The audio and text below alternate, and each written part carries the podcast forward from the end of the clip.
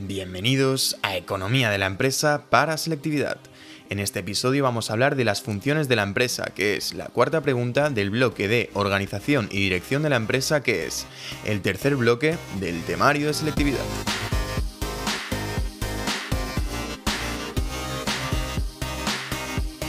Antes de empezar, quiero recordaros que tenéis los apuntes totalmente gratis de esta pregunta, de este apartado o de cualquier otro de los que están publicados en nuestra página web, que la podéis encontrar buscando economiaparaselectividad.com o si no también está el link en las notas del programa. Y en la página web está estructurado de tal forma que cada post nosotros iremos publicando unos posts donde estarán los apuntes de cada pregunta. Hay un apartado que pone apuntes, allí se encuentra muy fácil. Y os recomiendo que os suscribáis porque si os suscribís cada vez que publiquemos un nuevo post que tendrá los apuntes de un apartado, os llegará un email diciendo hemos publicado un nuevo post. Entonces vais allí y tenéis los apuntes disponibles. Y bueno, ya vamos a empezar. Esta es la última pregunta del tercer bloque, ¿no? Con esto ya acabamos el tercer bloque. Y como todas las preguntas del tercer bloque, tiene la misma introducción. Pero bueno, la vamos a repetir por si no habéis escuchado los audios anteriores. Tenemos que empezar diciendo que el proceso administrativo es el conjunto de funciones y actividades que efectúa la administración de la empresa. Y estas actividades están orientadas a lograr los objetivos empresariales. ¿Cómo se consiguen estos objetivos empresariales? Pues a través de las funciones de administración. Y estas funciones de administración son todas aquellas actividades o tareas que realizan los directivos de la empresa. Por tanto, a través de estas actividades que realizan los directivos, que se llaman funciones de administración, se lleva a cabo el proceso administrativo. Y este proceso administrativo lo que pretende es conseguir los objetivos empresariales. Por tanto, ¿qué es la administración? Pues la administración es aquello que se encarga de ejecutar las funciones administrativas, que las acabamos de mencionar, ¿vale?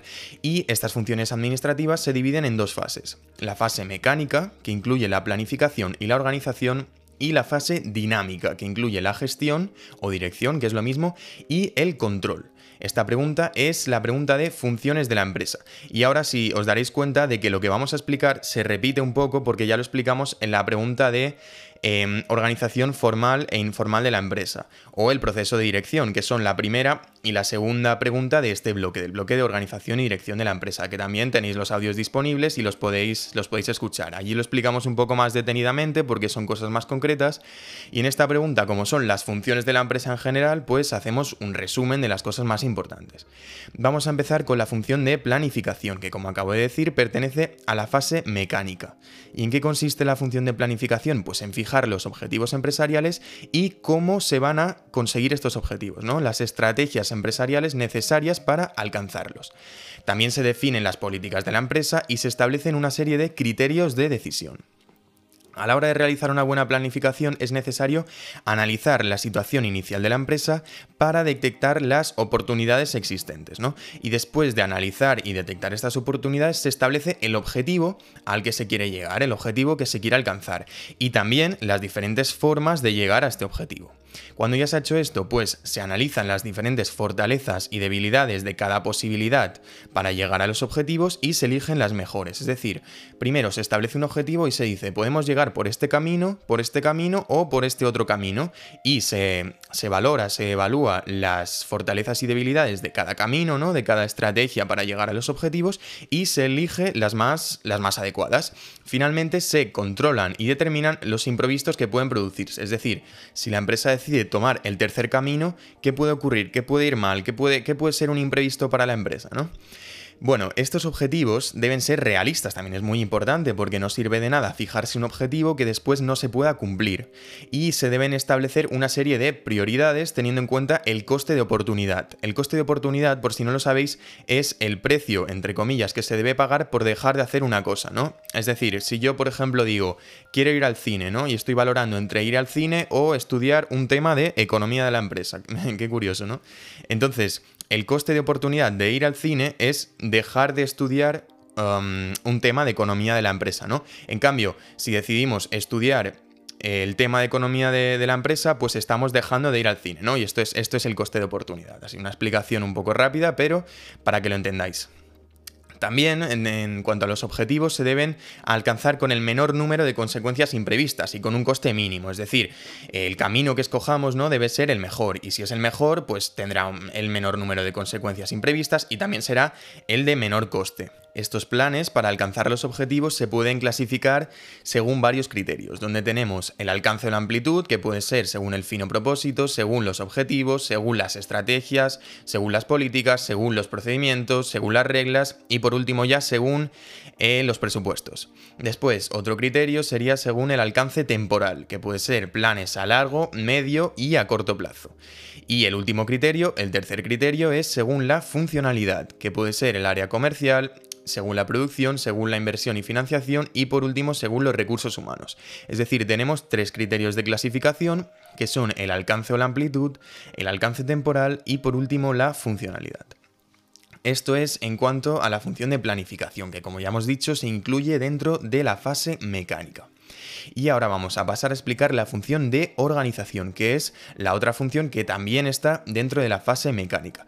¿Qué es la función de organización? Pues es aquella que tiene como finalidad diseñar una estructura en la que se definan todas las tareas que debe realizar cada persona dentro de la empresa. Y además de las tareas que debe realizar cada persona, se tienen que definir sus responsabilidades y autoridades dentro de la empresa, ¿vale?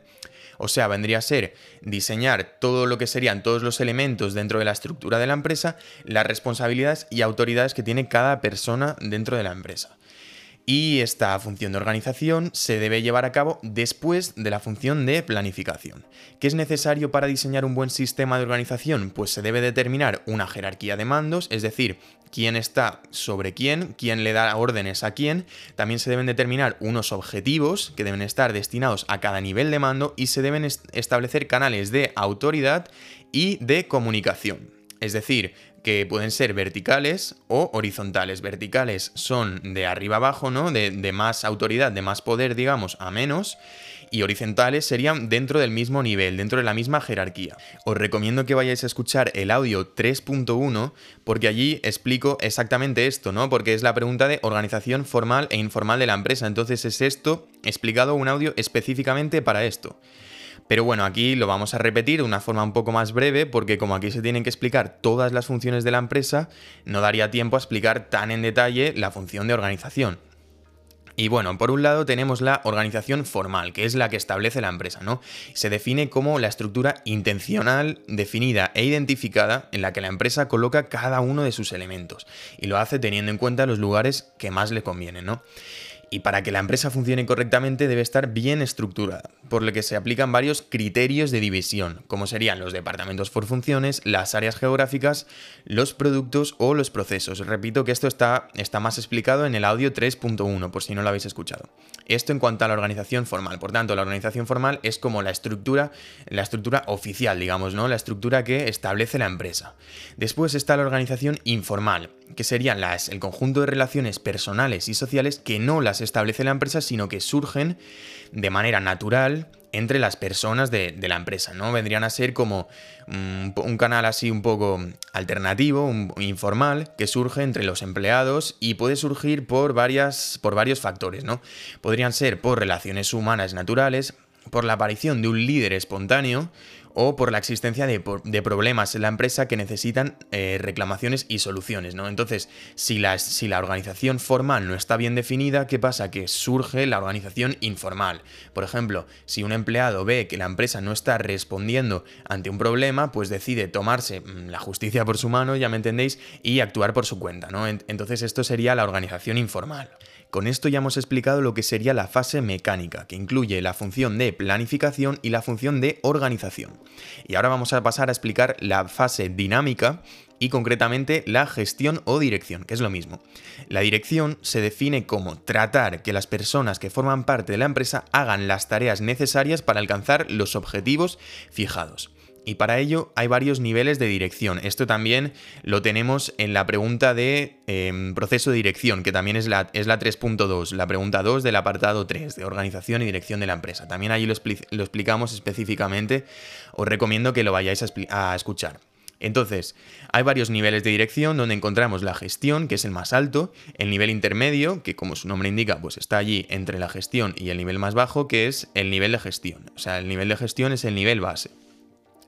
Para llevar a cabo las funciones es necesario tener una buena capacidad de liderazgo. ¿Y qué es el liderazgo? Pues es la capacidad que tiene una persona para influir, inducir, alentar o motivar a otras personas a que lleven a cabo sus trabajos, su trabajo, ¿no? Sus tareas. Y si llevan a cabo sus tareas, sus tareas de forma motivada, de forma con ganas y, con iniciativa, pues lo harán de, mejor manera, ¿no? Y en este consiste. Y también hay diferentes tipos de liderazgo, donde encontramos el autocrático, el democrático o el liberal. Esto también está explicado, recomiendo que vayáis a escucharlo.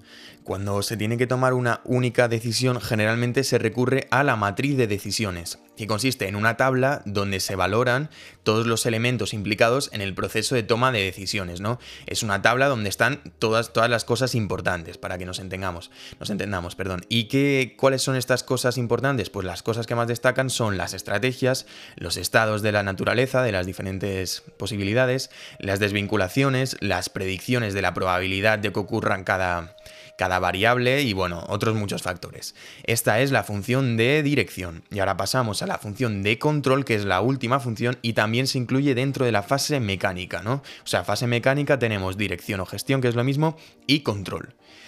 Y el control es muy fácil, ya su, su, propio nombre lo dice, consiste en detectar las desviaciones de las previsiones y con la intención obviamente de corregirlas antes de que produzcan unas consecuencias negativas que sean irreparables.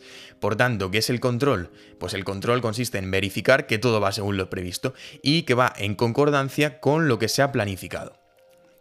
Y esto se aplica tanto a objetivos generales como a objetivos más específicos, ¿no? Que son los subobjetivos. Y esto también lo tenemos explicado. Los objetivos generales irían más ligados a, a la gestión de la cúspide, digamos, y que son los niveles de gestión que ya hemos mencionado, y en cambio los subobjetivos pues se asocian más al nivel de gestión base, ¿no? Que son los objetivos más diarios, de más no diré de menor importancia, pero sí objetivos más funcionales, que no están tan ligados a la estrategia empresarial. Por último, hay que decir que existen varias técnicas de control dentro de la función de control, como serían la auditoría, el control presupuestario y las estadísticas. Y con esto ya hemos acabado la pregunta y vamos a pasar a, la conclusión. Os recuerdo que tenéis los apuntes totalmente gratis en nuestra página web, que la podéis encontrar buscando economiaparaselectividad.com o en las notas del programa. Y si os gusta el podcast y los apuntes, agradecería mucho que lo, que lo compartierais y que se lo hicierais llegar a vuestros amigos, porque mm, me ayudaría mucho, nos ayudaría mucho a continuar y a seguir publicando tanto los apuntes como, como los podcasts, ¿no? Y bueno, ahora ya vamos a pasar a la conclusión, sí que sí. En la conclusión, como ya sabéis, hay que hacer un pequeño resumen de todo lo que hemos dicho, por tanto, vamos a decir que el proceso administrativo incluye el conjunto de funciones y actividades orientadas a lograr los objetivos empresariales. Por tanto, requiere el ejercicio constante de ciertas responsabilidades gerenciales, que como ya hemos visto se denominan funciones administrativas. Estas funciones administrativas se dividen en dos fases, la fase mecánica y la fase dinámica. Dentro de la mecánica encontramos la función de planificación y de organización.